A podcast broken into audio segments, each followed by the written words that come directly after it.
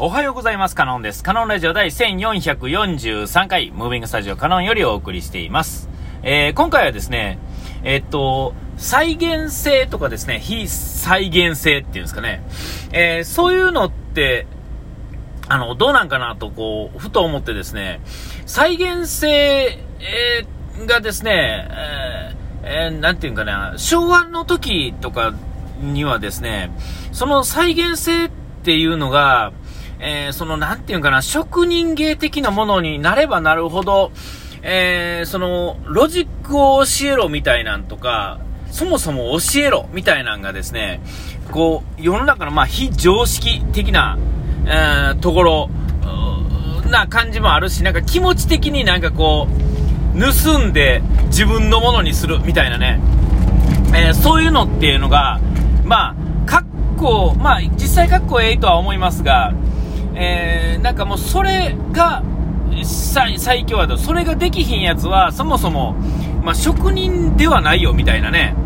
えーところ。でも、その、そうじゃない世界もいっぱい昔からあったんですけど、そういうのは、やっぱりその、うんなんていうんですか、人間国宝的なものにならないみたいなね。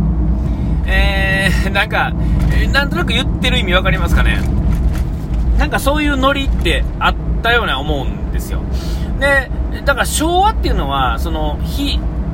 再現性っていうのが、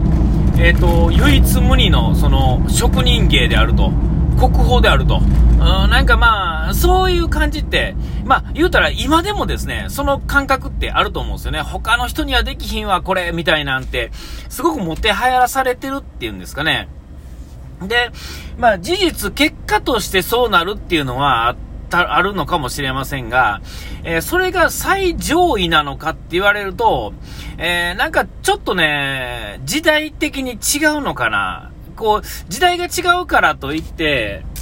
時代が違うからといって、その、なんていうんかな、えー上でなるとか下になるとか、えー並列になるとかってそういうことではなくてですね、あの、上とか下じゃなくて別のものであるってだけで、えっ、と、少なくても再現性のあることをやったり、ものやったりするもの、えーとか、なんていうんですか、量産できるものと、えー手作りでしか作れない一点ものの、に、比較はできないよっていうう時代になれた、えーなるような、なってるような気がするんですよね。えーえさすがにあの、型押ししたものと、えー一点物には差があると思いますが、使いが、あのその使い方の9割9分、それでないとあかんってことはまあないんですよ。ただ、日々使ってるとですね、やっぱりその、そういうものと、日々の積み重ね、ちょっとしたことですけど、そういう積み重ねの差っていうのは後でじんわり出てきたりとか、するんで、だから、あの、この片押しはダメなんだと言ってしまいがちじゃないですか。でもそれはダメではないんですよね。そんなものだってだけのこと。で、別にそれで困らないし、えーそれによってこう、なんて積み重ねてきたものが違ってくるだけで、えーダメなものといいものに分かれるってわけではないっていうんですかね。そういうもんだよね、みたいな。それ以上でも以下でもないわけですよ。で、いいものは、良い、いいところもあるけど、そういうもんだよね。えーだけのことだと思うんですよね。え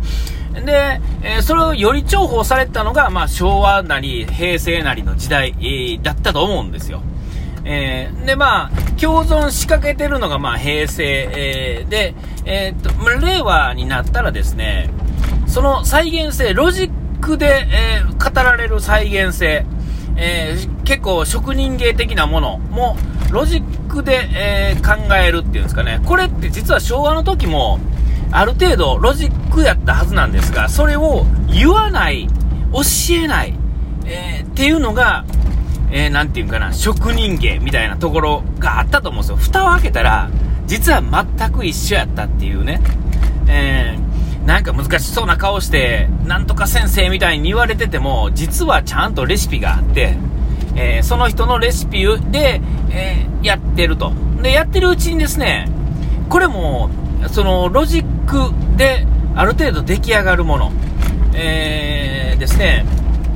えー、例えばコーヒーの世界だと、これ知らんかったら、あの、これもまた難しい話になるかもしれないですけど、えー、聞いたことある人も、まあ中にはいるのかな。えっと、コーヒーですね、あの、カスヤさんいうですね、ブリュワーズカップの世界チャンピオンだった人ね、あの、ファミマのコーヒーの監修してる人、カスヤさんっていう人がいるんですよね、カスヤ。えー、その人がですね、えー、提唱してる2016年にチャンピオン、ブリュワーズカップのチャンピオンになった時、世界チャンピオンになった時のですね、えー、メソッドっていうのがですね、64メソッド、46メソッドかな、まあどっちでもいいんですけども、まあそういうのがあって、で、えー、それで、えー、もう、いわゆる、そのロジックだけで、えー、世界チャンピオンになってるんですよね。え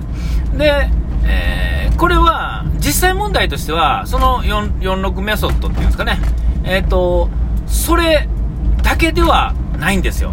ただ、46メソッドがあるからこそ出てくる、実際そこの、えー、カンファ、あカンファレンスじゃなくて、そのね、あのー、話、説明するときには、えー、そのことを言って、えー、実際チャンピオンになってるわけですよね。で、実際その時は、それが全てだったと思うんですけども、実際問題は、それをやり続けて、まあ、メモ選んでですね、ナハンドピックもしてですね、で、その入れ方で入れてるんですが、それを何回も何回もやってるうちに、えー、そこの中にこそ、えー、その、再現性のある職人芸みたいなのが出てくるんですよね。えー、だから実際問題は、ロジックだけじゃない、そこの見て習えみたいなところっていうのは絶対にあるんですけれども、それは、そもそも、あのー、その昔の職人芸の時代からそうですが、えっ、ー、と、その再現性っていうのは、その人だけの再現性なんですよね。ロジックより先の、えー、味わいっていうのは、その人だけの再現性で、えっ、と、例えば昭和でいうところの、え弟子が、なんか似たようなやり方をなんとなく目で盗んでやっていって、えー、まあ言うたら師匠を超えるなり、並ぶなりになってきた時に、出来上がった、あのメソ、メソッドっていうんですかね、メソッドとそのまあ味わいとか出来合い、出来具合っていうのは、その人だけが作れる再現性なんでしょうね、多分ね。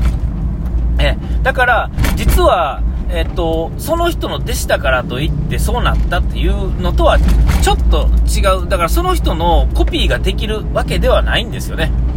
えー、その奇跡の職人芸を丸ごとコピペしたような形になってるわけじゃなく、えー、その人が、えー、作り出した、その人にしかできない、でもその人ができる再現性をそこに作り出した時に、えその並んだとかね、超えたとかね、えー、なんか言われたり、えー、するんだと思うんですよ。で、そこには、そこ人、そこ、それに、それが好きな人が、あ寄ってくるんですよね。だから、その師匠についてた、えー、その師匠に、のファンやった人が、その丸ごとそっちに移れるかって言われたら、その弟子のやり方とか人柄とかっていうのは含めて、ついてこれない人もいるわけですよ。いや、ちょっと違うなと。えー、いつまで経っても、いや、お前はまだまだあの師匠を超えられない、あの師匠の方がすごかったんだ、みたいなのをなんとなく心の中に抱えてる人とか、なんか勘違いしてる人っていうのは、えー、っと、もうずっとそれ、乗り移れないというかですね、こう、新しいものに変え、変えていけないっていうか、不変なものはないんですよね。えっ、と、その人が、その時のそのタイミングっていうのはその瞬間でしかなくて、えー、だから、それをもう一度同じ人が、じゃあ再現できるのかって言われたら再現できるんですけど、えー、そこからですね、変化をしていくわけですよ。えー、ね、うん、なんていうかな、オリンピックで勝てる人って、オリンピックの瞬間にピークが来る人ってたまにいるじゃないですか。甲子園でもそうですよね。他の時全然うだつが上がらへんかったのに、その瞬間だけなんかピーク迎える人いますよね。えー、なんかそういう感じで、その瞬間を捉えられた人だけがその瞬間のあの感動を覚えるっていうんですかね。そういう意味ではですね、えー、再現性のある職人芸も非再現性の塊なんですよね。えー、こう何言ってるか分かりますかねあのー、で、再現性の中にも非再現性があってですね、え、っと、今まではドラマで言うと、例えばあの、主人公にしかなれない人とかいるじゃないですか。なんとか小田裕二みたいなんとか、木村拓哉みたいな人ね。ああいう人らは、あの、昔はまあ、それが非再現性なわけですよね。えー、でも、今の時代ですね、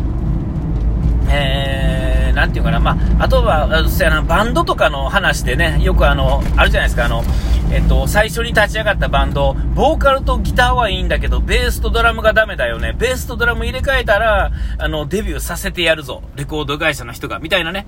だから、泣く泣く、その、ベースとドラムが弾いたと。で、あの、話を聞くとですね、いや、あの、僕はちょっとあっちどうなるかわからんかったから、チャレンジでできなかったんだ、みたいなことの設定にはなってますが、実はそんなことはないかったんやけれども、やめらへんかったらデビューできひんかったから、泣く泣く、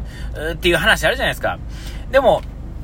なんていうんです、出来上がるものはすごくいいものかもしれませんが、えっと、それは、えー、なんていうんですかね、その、再現性の中の非再現性、なんていうんですかね、究極の上にはならないような気がするんですよね。